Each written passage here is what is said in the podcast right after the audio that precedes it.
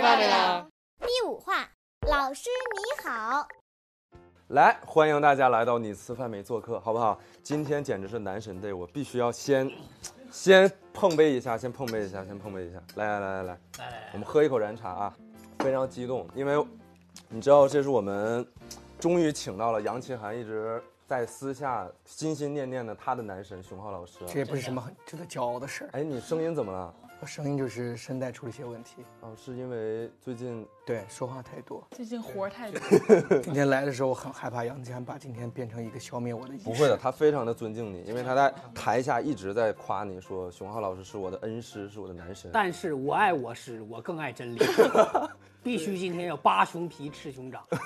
好，那接下来还要欢迎一下我曾经的男神啊，刘也行老师。这是一件很好的事情。哎，也行哥跟我们这个镜头打个招呼吧，好不啊，好？哎你。好，你好，那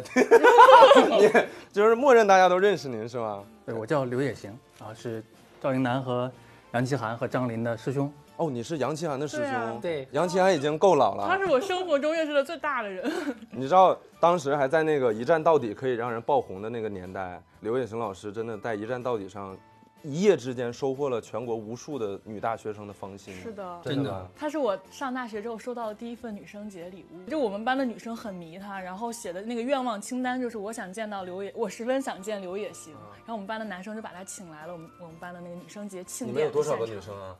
有三十多个吧。哇，那是谁过节呀、 是不是啊？你这不是女生节，你这是节女生啊！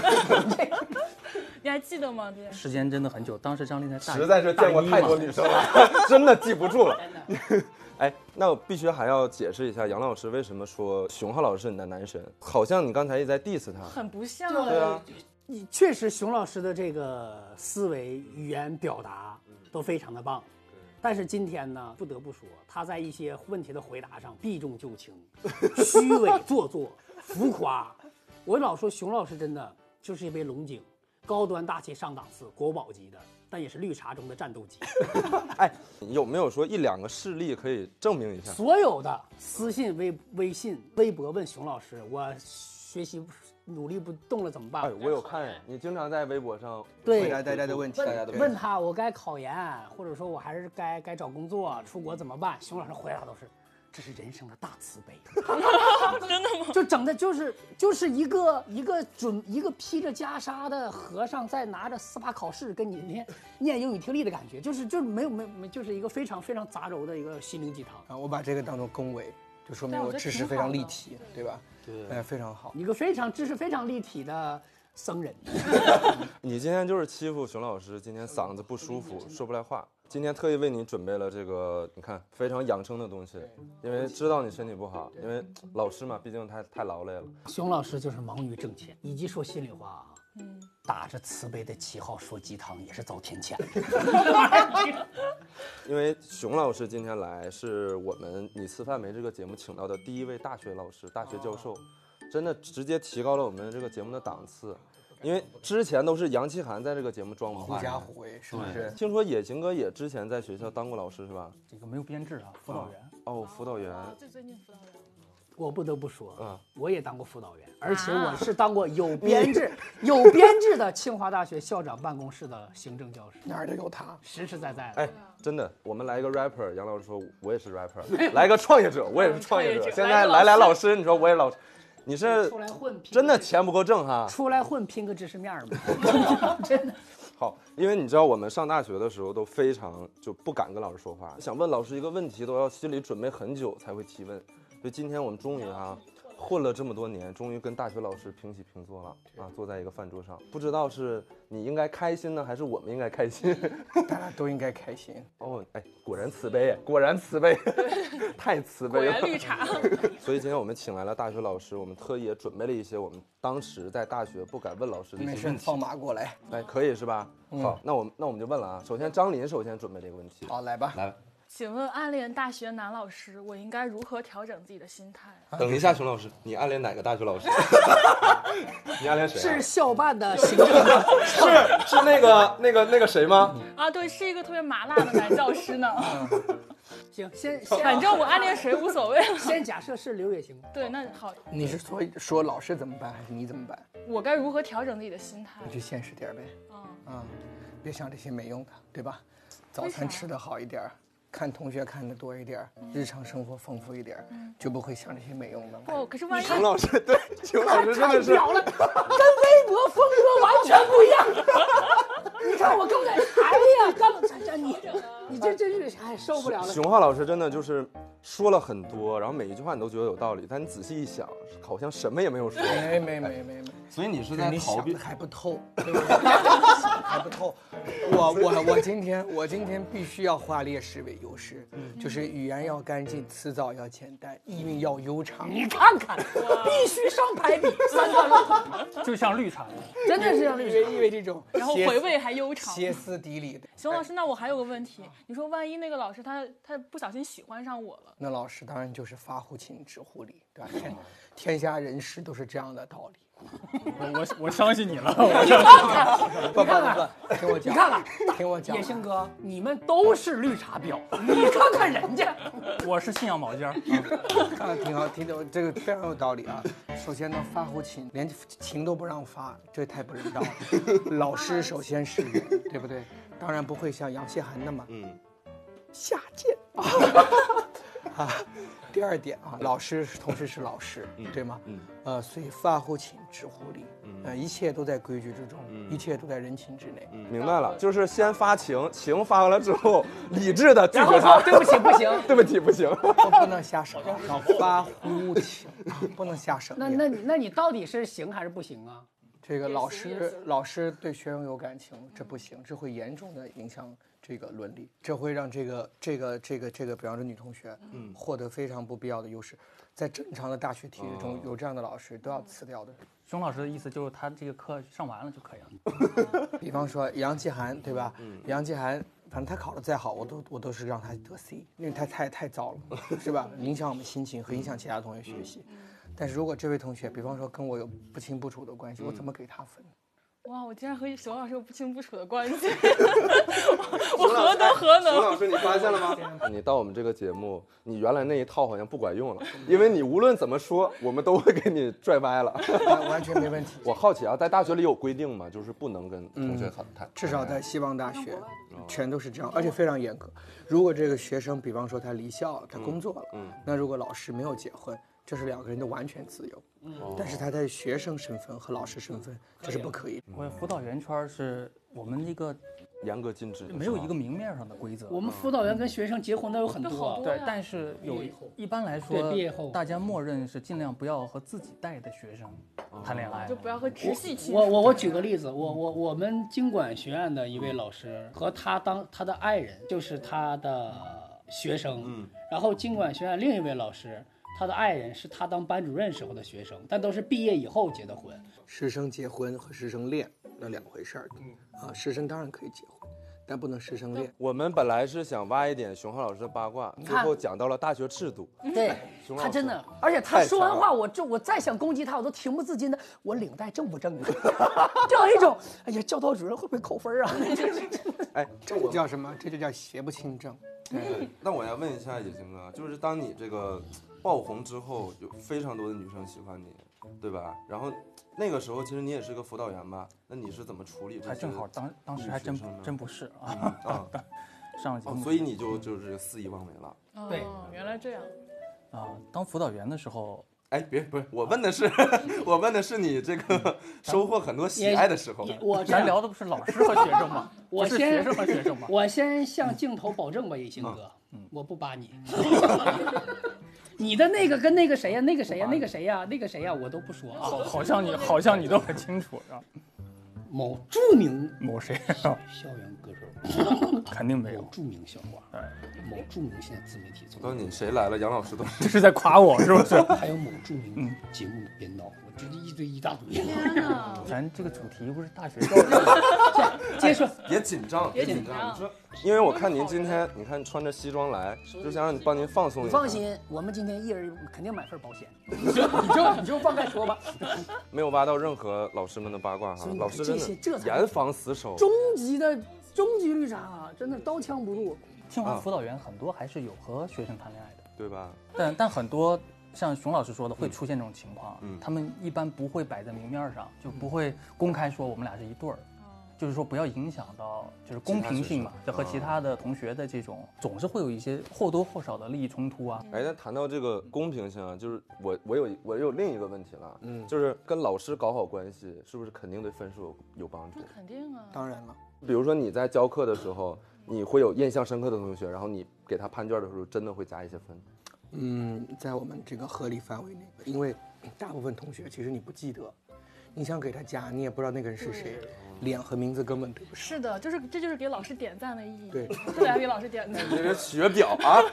但如果你，呃，既让我有印象，人和名字对得上，而且你又相对优秀，嗯，那我肯定会对你们会加以照顾。 你们会遇到那种，就是那个精致利己主义者钱理那群个老，师是钱理群老师他说精致利己主义者那个故事里面说，有一个学生就经常过来跟你套近乎，其实他是非常有目的性的，只是要一个推荐信，你给他写完之后，立马人就消失了。你会遇到这种吗？有啊，而且这样的人，我觉得，嗯，不能说多，但也不能算少。哦，你有真实的经你常被被扎吗？呃，就是这个人，嗯，反正他非常的热情，然后拿了推荐信以后，呃，就消失了嘛。这绿茶头子也被割了韭菜啊！ 绿茶和韭菜傻傻分不清了，真的是。你如果遇到这样的同学，你会很，遗憾，你你为谁遗憾？为他遗憾，为自己遗憾，为为教育遗憾。你说呃哎都遗憾，都啊遗憾。所以你们会在开学的时候去锁定一两个同学，说，哎，我要重点发展他。不会这会样吗，嗯都是看正常的互动啊，因为好同学是会闪光的，啊，微光是吸引微光嘛。微光起微又光，来了， 你微是光。卖火柴的小女孩吗？ 美国行美国，熊老师说遗憾，嗯嗯，你说两边都有遗憾，嗯是你觉得主要是在给你带来情感上的这种失落感，还是说你说他这个人就是他只追求一个分儿作为一个 KPI，不把真才实学作为 KPI 的遗憾？我觉得就是孩子们的这个算盘呢，然后现在社会是很现实的，嗯他算计考虑决定他的行为，这可以理解的，嗯嗯。但他算盘太小了。哦，就是格局太小了。所以熊老师的意思是不恨你精致利己主义，是恨你还不够精致。对，你得再精致一 点，把这算盘盘大一点。没有，还不够通透。算盘越大，你责任越大呀，你格局越大，你能照顾的人越多，这怎么叫精致利己呢？对吧？这就已经是胸怀天嗯下。我想给你加一个混响，现在立马在你的哎呀 他就印象里面就加个大悲咒，胸怀天下，你看，熊待会老师儿可以加那个加这叫那慈悲。个加那个大悲咒的背景音乐。 他，啊你再说一遍，哒哒南无阿呀加 那，对吧？霹雳可以了，可以了，杨老师。可以了。 但如果你在学校遇到杨奇涵这样的学生，你会就是忽视忽视他，你不会想要就是制服他，对，不想没有这种，征服。没有这个征服时欲间，大家都很忙， 大家都很忙。那你不想矫正他吗？你就觉得这样的人放到社会里面不想你以后还可能当辅导员去教导别人。啊、就不想，因为有的人需要社会来治愈，嗯啊、就是社会在治愈他的时候会比我残忍的多。哎呦我的妈呀！但说心里话，我倒确实认同他的那个观点，因为人在大学一个很重要的地方就在于没有人会有义务去教育你了，他不是义务教育，所以叫修叫师傅领进门，修行在个人，谁好谁带着，谁坏谁挨着，所以我我也我其实这点是认同他的。最关最关键的是，就是他一个这个呃糟糕的人，他耽搁我多少时间？嗯，他耽搁别人多少时间？而那些有嗷嗷待哺的，还值得我们花更多心力去培育吗？对吧？像他这样的事情，就是划清界限，做好切割，防止毒气扩散，对吧？就跟医生一样，这是个医闹。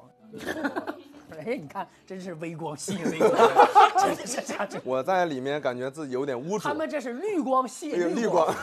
极光吸引极光。 我问下一个问题哈、也是我特别特别好奇的。一些大学老师他出去，比如说自己开公司啊，或者搞一些副业，像你参加《奇葩说》呀、出出书啊，然后对吧，讲课呀这些东西。那首先，杨清涵，你是怎么看这个这个这个？我当时我是觉得是可以理解的，因为我本身是学经管的嘛，企业家精神和经商办企本身就是直接创造社会财富的手段。但你你你私下跟我讽刺大学老师什么没有，嘴上都是主义，肚子里都但是生意。有些大学老师确实是嘴上都是主义，肚子里都是生意。他们是通过打着做科研的旗号，向国家骗政策、骗钱、骗地，然后忽悠年轻人为他们打工。这种老师也有一批，但我不否认经商办企这个事情整体鼓励，但也有很多老师不支持经常办戏。比如说《野行歌》的导师施一公老师就说过，这个办公司是压垮科学家的最后一根稻草。 但是施一公老师的公司上市对了，啊马上。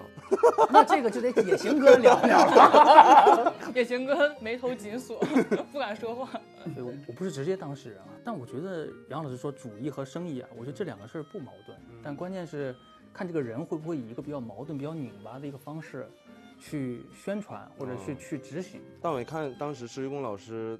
有一篇演讲啊，说什么他当时最好的学生竟然要去学金融，莫非就是？哦，真的是你啊！我不知道有没有特指，比如他说这那我说到这儿，不得不再提问一下熊浩老师，呃，像刚才杨奇涵在影射的这种就是生态。生态，您您是怎么看的呢？我影射啥生态？用这词儿又又又特别 的。文总总，就是你教这课还出去挣钱，对嗯，这说心里话，这个我是支持的，对呀、只要你不影响正常的科研和教学，我是支持的。我觉得底线非常清楚，嗯，然后上限不要让他随便画，嗯，啊，他就是特别爱画，爱乱乱画上限，特别爱给别人扣帽子。不不对不，我只是爱给他扣帽子。嗯，摘下来还给你啊， 这个底线非常清楚。老师在大学当中的核心工种，他仍然是教书育人，嗯，和推进人类心智的诞生，对，那就是科研。那现在在嗯，应该说主流大学系统里，这两个工种都有非常成型的考核系统，嗯，啊，那你考不完，你做不到，那么学校自然会有制裁。非升即走嘛。对现比在方都说是科研就是非升即走嘛。那在这两个基本牌你能够 hold 住，也就是底线完成之后，上限应该是人的自由。嗯我觉得所有的老师如果都以一个面貌、一种方式、一种逻辑来生活，这是很可悲的。是的，就应该活得多姿多彩，不同的人都可以活不同的样子，嗯而每一个样子都很精彩，对。他才会有向往啊。就大学老师说白了，大学老师也是人嘛，所以说他们出去，他们在保证教学质量、保证科研质量的基础上，然后再出去搞一些副业、开公司啊，或者再去，完全能理解，对，是可以对是理解可以的但。这个底线得守住，啊、嗯这是毫无问题的。这个其实涉及到我们对于大学的好老师的定义，对吧？就是所以你是怎么定义这个大学里面到底他是一个好的老师还是一个不好的老师？嗯，我觉得好老师就是教书育人，嗯，把这两点都做到， 就是好老师。因为大部分的老师呢，教书不育人。那比方说，他们舍不得把时间花到跟学生相处，嗯那讨论呢，不管是学术还是人生问题，有几个老师会在比方说，嗯，课后跟同学一起吃吃饭，聊一聊最近的，不管是顺利还是不顺利事儿，对吧？？对，啊我想起了我老师，就是白老师，白岩松老师，他就是刚才熊老师说，就是有几个老师能做到说上完课跟同学聊聊天、吃吃饭，他就是每个月跟我们上完课之后，变着法儿的带我们去吃各种他觉得好吃的馆子，然后每节课上课他会带他觉得好的茶来给我们分着喝， 有龙井吗？有有有，第一节课就喝了龙井，就他一个那么忙的人，然后逐字看我们每个月每人写的三篇文章，然后挨个的给我们讲说你这里写的怎么样，那里写的怎么样，然后他会通通过你写的文章会说，嗯，张琳，我觉得你这个月就是你的心态是怎么样子的，而且他看的非常准，他会根据他看的这个心态，再单独去跟这个人聊，说你最近发生了什么事情之类的。我想想他这种很累的生活，我就觉得好累啊，但是他真的好好享受这个过程，我就觉得这就是好老师。因为教书是个打卡的活，到那个点站在讲台上，PPT 放出来，一页页的摁按键，对吧？然后大家一页页在那写，写完听起来这么敷衍呢？这就是教书嘛。教书，当然这是低啊低层次低，层嗯完成完成教学。但是育人就不是，嗯育人就是人跟人的相处，交织，磨合的时嗯是间。的，就是要用心去爱这些，真的爱这些孩子。我我记得印象深刻的是，就是当时老白跟我们讲说，你们总问我，我最喜欢你们当中的谁？他说， 啊，你们也会问这种问题？真的，大家都很幼稚，小孩儿嘛。他的回答永远是我最喜欢的是当下你们里边最缺喜欢的那个人，就他会很敏锐的这 这个回答的风格很雄厚啊。那所以说我这么喜欢熊浩老师，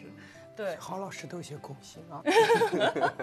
所以就是我觉得郝老师就很像一个港湾一样的嗯人，就是我们上了大学之后，其实很少会说我遇到了什么事情，我去问一下我大学老师这件事儿该怎么办。嗯对，但是我现在就是我遇到了什么事情，我会想去跟老白聊一下这件事儿我该怎么办，他会给你一些很中肯的建议，就他不会从实质上去，比如说帮你办成一个什么事儿，但他会给你一些从他的角度上觉得适合你的建议，我觉得这个特别重要，就像港湾一样。野行哥，你你你就你心目中的好老师是什么样子？共同点，刚张琳都说过了，就是用心嘛，嗯就是他对他职业的态度，他对这些人、对学生的态度是一个爱的态度，他哦面对的是一个人，而不是一个工作对象。这是从态度层面上的，但是还是要不同的老师啊、有一说一，还是有存在能力层面上的差异。嗯就是刚才熊老师说有两块嘛，一个是教书，一个是育人嘛。嗯每个老师在这两块儿的确，它存在着能力或者是投入上的一些差异。你就比如现在有很多那个在在线课程嘛，啊，啊，就比如清华的木课，啊木对， 清华的木课，你想，那一个好老师，他和世界顶级老师在一个在线课程上教你的最大区别是什么？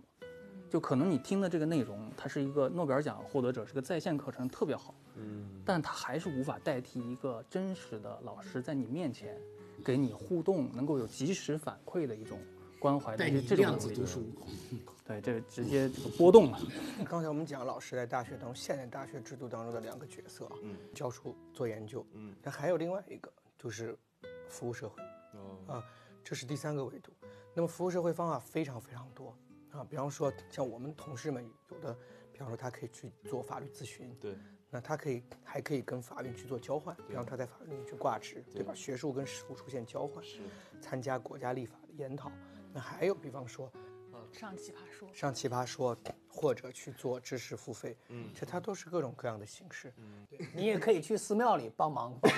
帮忙， 你真的，为什么？就你就讲慈悲啊就哎呀、解读那些。我跟你，讲，你比中国百分之九十九点九的和尚口才都好，真的，就你绝对能让大家瞬间队伍上来一句“有志”，瞬间就啊，就真的。 你是要劝熊老师当和尚？你这是来这样，我们现在给熊老师一个权利，让杨清涵禁言两分钟，然后你现在尽情的反驳他，把你刚才你觉得不爽的东西都说出来。对，我觉得，嗯，杨奇涵这种学生如果在班上啊，嗯确实是一个祸害。毒瘤。嗯他一个人在那逛逛逛，到底听你讲还是听我讲？我跟同学们喊话啊，我说同学们，如果今天你们说听杨姐讲可以，我下来坐着，拿好小笔记，请他上来讲，有吗？没有，对吗？没有， 还没到两分钟啊，没，那没有怎么办呢？杨杰同学，啊，请你出去。但是非常庆幸和感到骄傲的是，复旦没有这样的人。两分钟到了嘛？还有还有，嗯，我想想看啊，他待会儿会怎么反驳我？哎呦我的天哪！但是无论他说什么，观众朋友们一定要记住，他在欺负一个病人。开始啊，你看，开始上完价开始值，卖上完价值开始卖惨。开始道德开绑始架。卖 惨， 我的道德绑架。我倒觉得学生挑战老师是个很好的，也是现你在看看我们清华的老师，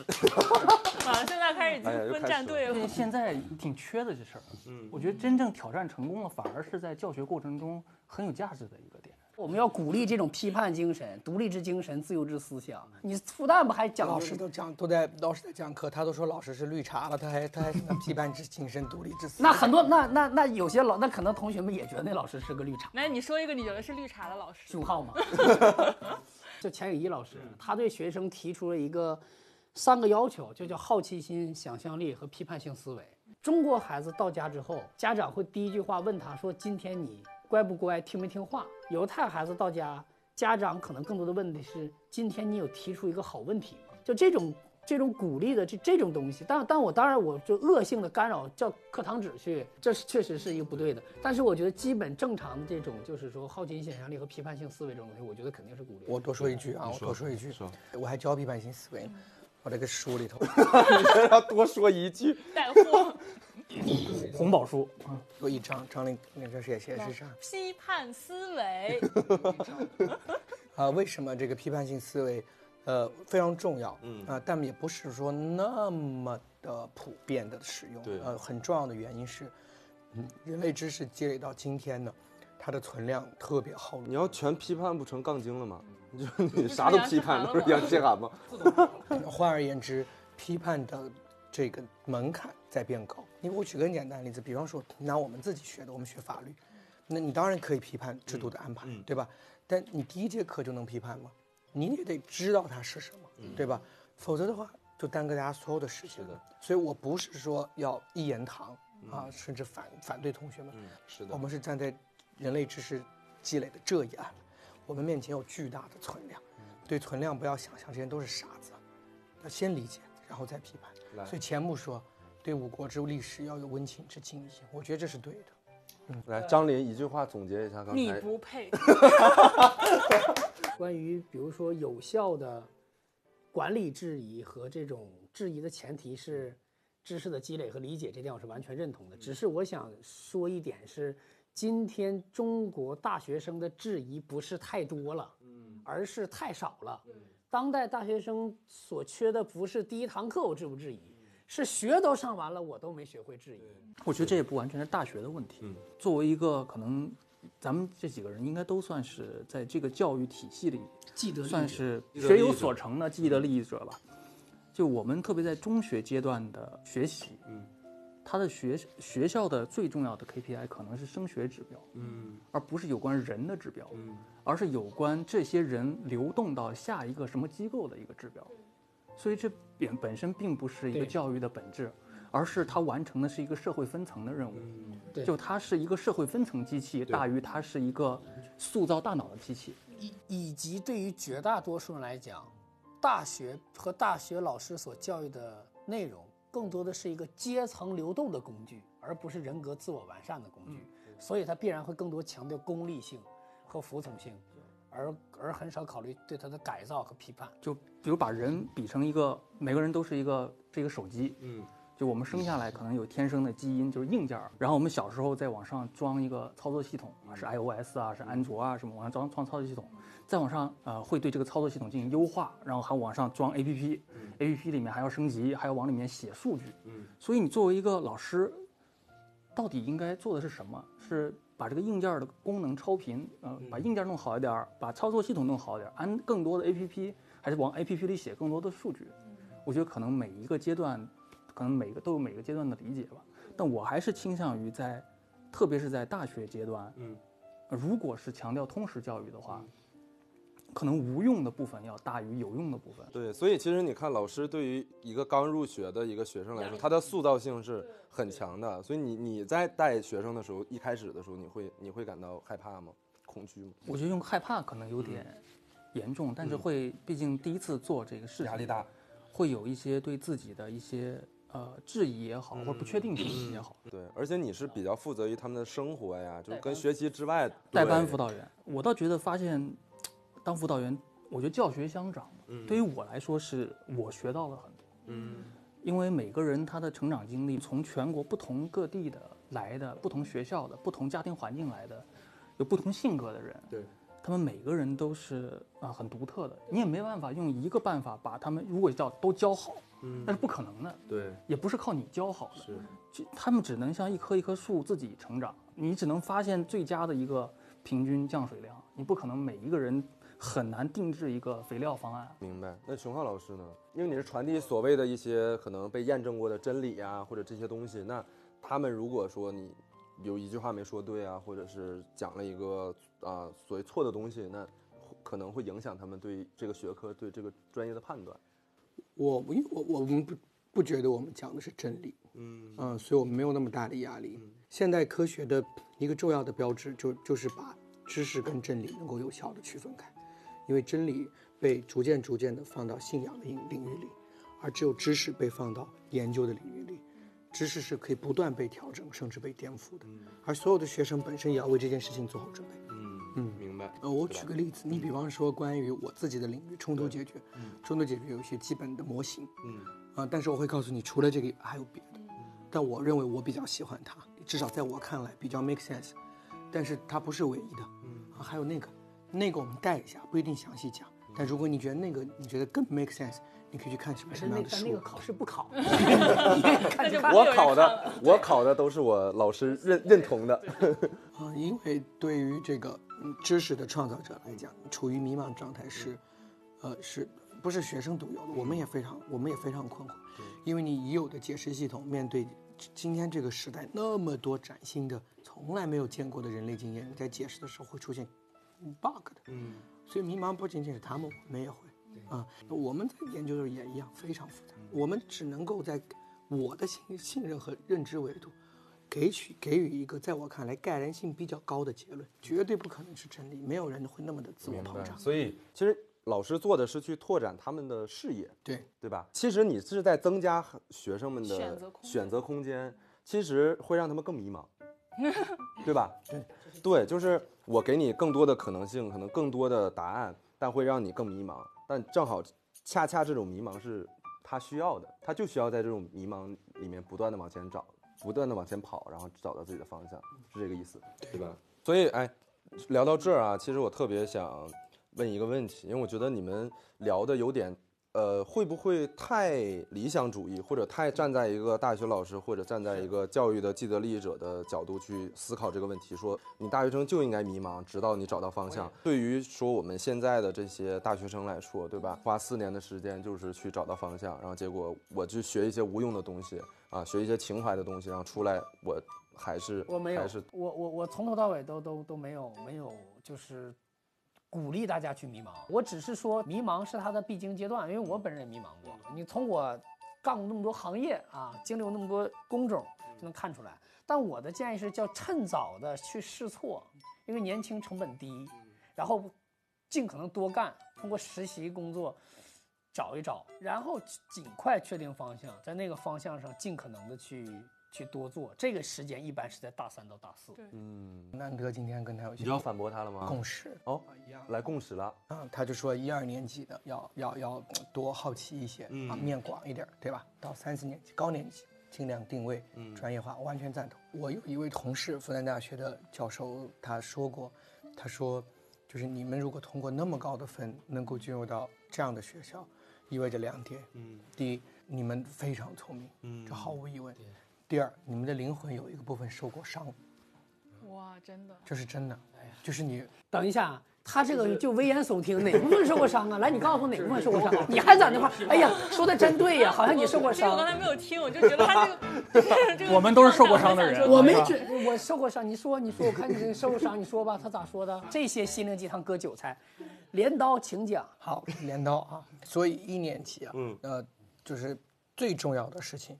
就是疗伤不行，他这样一说我就 想笑，他把我搞你笑，说我本嘛，来你是说很嘛，严肃的，你对说吧？啊嘛，没关系的。奔跑，奔跑，有什么一年级要奔跑啊？清清华大学是这样的，三千米啊，大一就要嗯三千米奔跑，不然的话，不然毕不了业。女生一千五，我讲的不是这 个啊，我讲的讲的是奔灵跑魂要奔跑。哦灵魂受过伤还奔跑，就满嘴跑火车， 满嘴跑火车。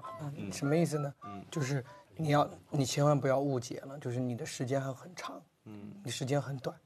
也大概一年级、二年级，你要完成各种各样尽己所力的尝试，嗯，社团呀、实习呀、该看的、没看过的画展呀。没有触碰过的这个城市当中一些精彩的甚至幽暗的部分呢、就是要把自己的体验的面变得越来越立体。嗯，什么事儿都知道点儿啊，什么事儿都尝试过，什么事儿都尽可能的在现场。那么逐渐逐渐，你像一个漏斗一样，你从一个开阔地奔跑，逐渐逐渐就到一个聚焦的部位去生根了。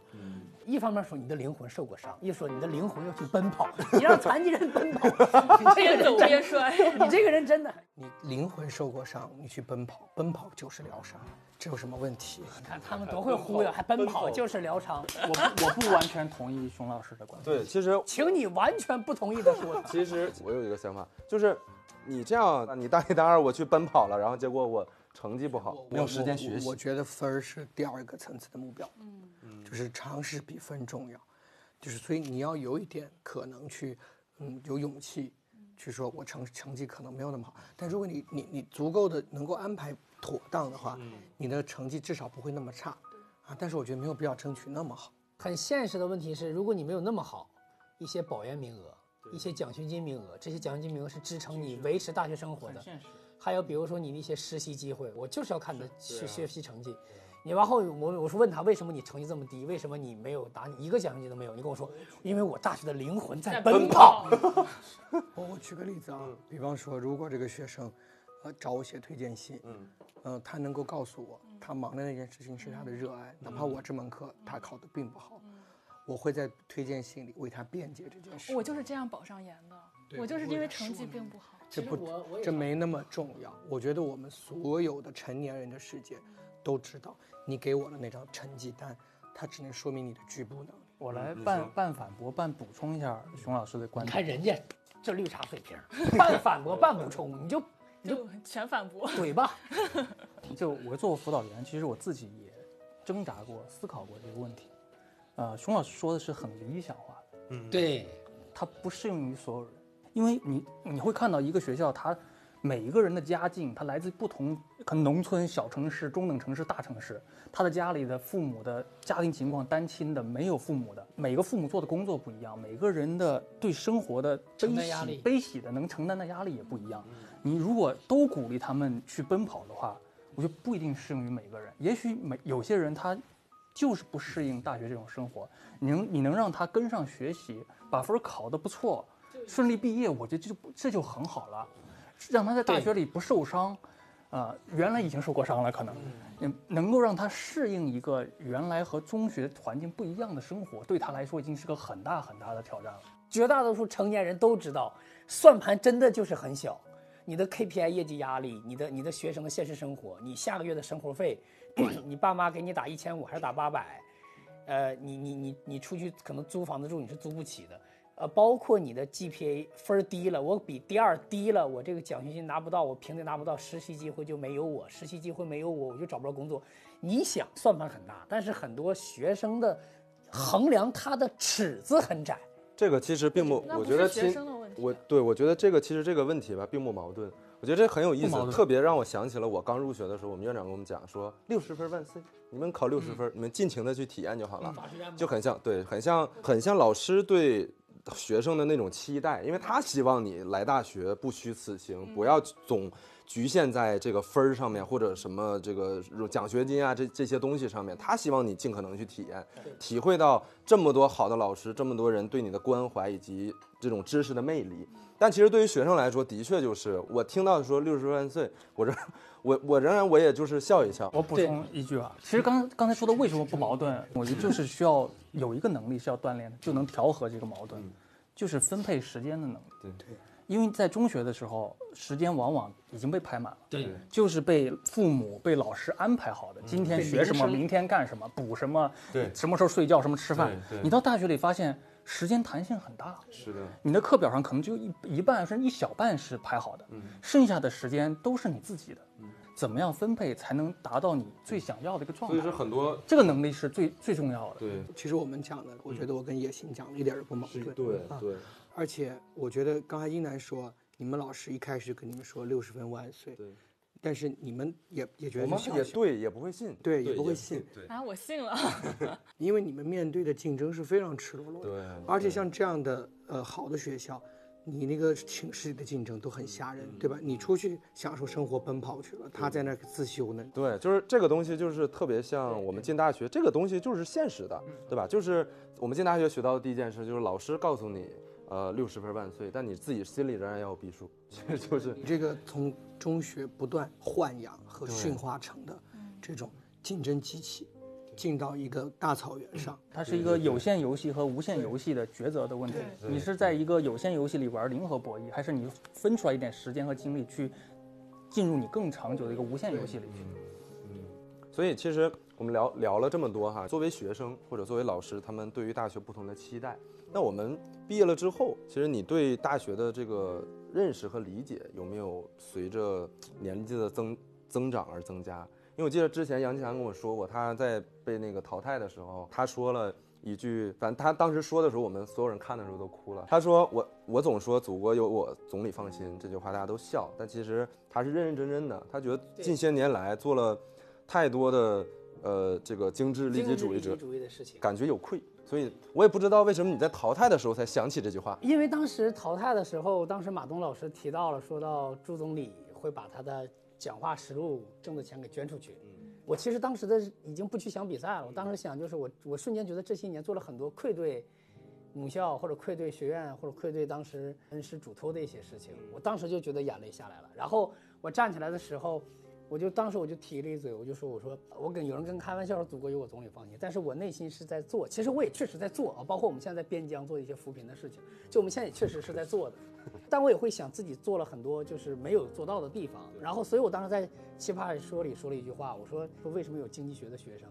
是因为要捍卫市场经济，这是我该说的。毕业离开越久，我是越认可大学当时教给我们的一些价值观，呃灵魂自由奔跑过程中获得的一些成长。这是一种烙印，就是可能上了四年大学，我们抛我们刨除于刚才讲的那些现实层层面的东西，我觉得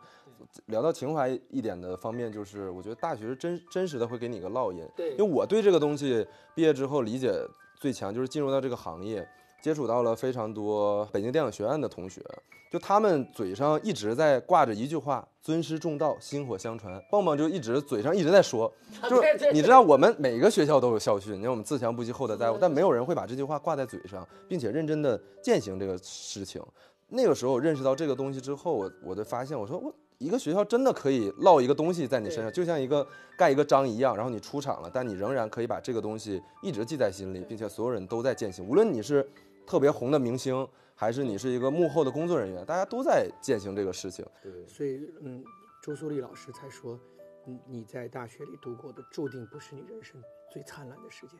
因为还有很多灿烂你未来要去创造。嗯，但是注定是你人生中最难忘的时间。对，这个我还是相我认同熊老师讲的，就是你可能之前建立起了非常多所谓的浪漫的、天真的想想想法，但你进入到社会之后，可能会不逐渐的打破。但大学通过四年教给你的东西是，可能是你最后一个相信的真理或者是信念。我刚才听英楠说了，就特别有感悟。大学四年留给我的是什么？我觉得就是那个吃苦耐劳、低调踏实这种，就把自己该干的专业主义的事情干好。我觉得这个是学校留给我的特别重要的东西。包括我之前在实在单位实习啊，或者怎么着，就是我们上一场有同事问我说：“你在职场里边，什么同事都把活儿派给你，怎么办之类的？”我说：“特别好呀，特别爱干活儿。”这就是典型的清华人的思维。没有，啊是因为真不一样啊！ 我就会觉得说，我不管干什么东西，我一定要是那个最就是最用功的、干最活吃苦耐劳的、最干活的那个人。对我我会以这种这种要求来要求自己，不然的话，我会觉得我给学校丢脸了。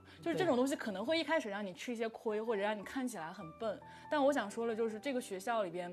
它有太多聪，有一些聪明人，但是我觉得更多的是因为这个学校里边有很多的笨蛋，就有很多的愿意相信这份就吃这份笨拙的苦的人，才会让这个学校成为它有这样一个自强不息、厚德载物的精神的学校。我觉得大这个，嗯，他嗯不会是笨蛋，就是这种人，我觉得是活嗯的活的很纯粹的，嗯，他很简单。但的确，我我我又想到一个问题啊，可能很多同学到我们这个学校也不是他自己选的，啊、也可能是调剂进来的。然后他到学校之后，发现可能我并没有这八个字儿的校训，我并没有感受到任何的你们刚才聊的所有的东西。那这个时候，难道我的大学就没有意义吗？我应该去怎么享受我的大学时光呢？我就想听听各位对这个问题的看嗯法。我当辅导员的时候，我总结出来的八个字，我一直在合计。你有你也你也也来有八八个个字字了，又开始八字方针你了。有野心呐、 也行。对，前两个字是健康，嗯就你得身体和心理都健康的从入学到毕业。嗯，第二个是充实，考完六十分之后，你也可以选择睡觉，什么都不干，但最好还是能够充实，能够找一些事情去做，去试错。嗯，第三个就是快乐，充实不一定会带来快乐，它可能会带来劳累、痛苦，但如果在你在充实中还能更加的快乐，那这是你的大学就没白过。最后一个才是辉煌，就每个人他总有第一名和最后一名，不可能每个人都像原来，可能清华北大的原来都是第一名，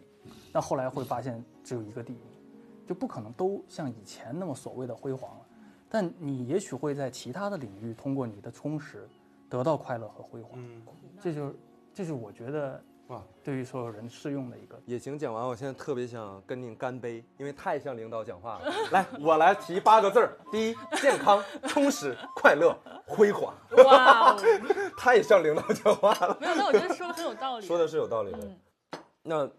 熊老师呢？一个一个一个孩子到了大学，发现不满意，嗯，呃，不顺利，对吧？至少和自己的理想、憧憬有距离。对，我送他两句话，嗯，我害怕杨奇涵，这是第一句吗？嗯 我也我也感觉，我也也觉觉得我送他两句话，我害怕杨七汉。刚才看我的眼神有一种很强调战斗状态了，对，战斗状态。第一句话就是，如果你那个不满意特别强啊，嗯，你一定做错了什么，不然你怎么会到这儿？啊第二句话，你一定得做对一些什么，不然你怎么离开这儿？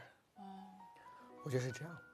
就是说你的不满意其实是可以被适当的调整为刚才叶青说的比较积极的行动力量、嗯心态对嗯啊，否则的话，你就在这个局里面困在其中。对，就我也想送大家两句话，就我在一个和尚的那个诗歌里边看到的，一个是说“莫道无修便不修，菩提痴作莫若求”，就是不要以为你眼里看不到修行，就没有修行这回事了。大学可能是不一样的，但是就是人性和历史它总是有规律的。就比如说我在一个相对不好的大学度过了大学四年，它的知识库里边更储存了那些人的那个部分、那个社会角落的那些数据，然后他在将来面对这部分人的时候，他会有嗯有这些素材来面对它，其实是一样的。然后第二句话叫做，呃，着力气，用精神，莫作虚声，浪死人。不管在什么地方，什么样的大学，其实都有在用力的生活的那些对人对，不应该去。呃，diss 那些人，或者是鄙视那些人，说啊，你怎么来了一个这样的大学？你在努力学干啥？你有病吧？嗯你如果因为在这个学校，你如果你不满意，找到一个你觉得 你觉你你你觉得你想成为的人，那你先去模仿他的一些品质，嗯比如他一天， 比如他一天学多少个小时，他看什么书，他听什么歌，这很难模仿呀。 就力所能及范围内的，比如他他模看仿他书们的发单，型，他书单这种，对吧？对，你看你这不就模仿马化腾，模仿他这个模仿很好。 对，跟着成功人士或者说绝大多数人的选择，结局总不会太差。对，做这期之前，我发了一个微博，就大家想看我们聊什么话题，关于大学的。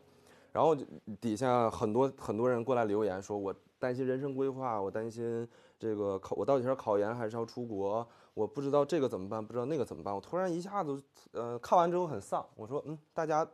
怎么这么多的烦恼呀、还是希望大家都能过得开心一点，不要那么的去紧张。尤其是我特别认同今天熊浩老师说的那个，如果你在大学里感到迷茫，那是对的，你就应该迷茫，并且你应该非常非常的迷茫，因为你只有在迷茫下，你才能尽力的去去奔跑。慢慢的，这个节目其实做到今天，苟活到苟现活在到现在啊，这一年内我们做了三季，然后没想到说这个一年我们能有这么大的变化，就好像是我们都也是在参与到这个社会大学里面，我们可能也是在上大一大二，我们也很迷茫，做这个节目也是不停的会遇到问题，啊、选题上面啊，或者是呃姿态上面，或者是态度上面，都会经常会碰壁，但我相信，呃。我们借由今天聊的这个成长，聊的这个大学的这个话题，我想说，呃，虽然我们现在可能在整个社会大学里面，可能还是一个小学生，连大学生可能都都算不上，但我相信我们一定会，呃，更加迷茫，并且更加焦虑的往前走，一定会找到一个适合我们的一个方向。但非常开心的是，在这个过程中，我们收获了非常多，无论是现实中的朋友，还有网络上的朋友，很多人的支持、关心和爱护。那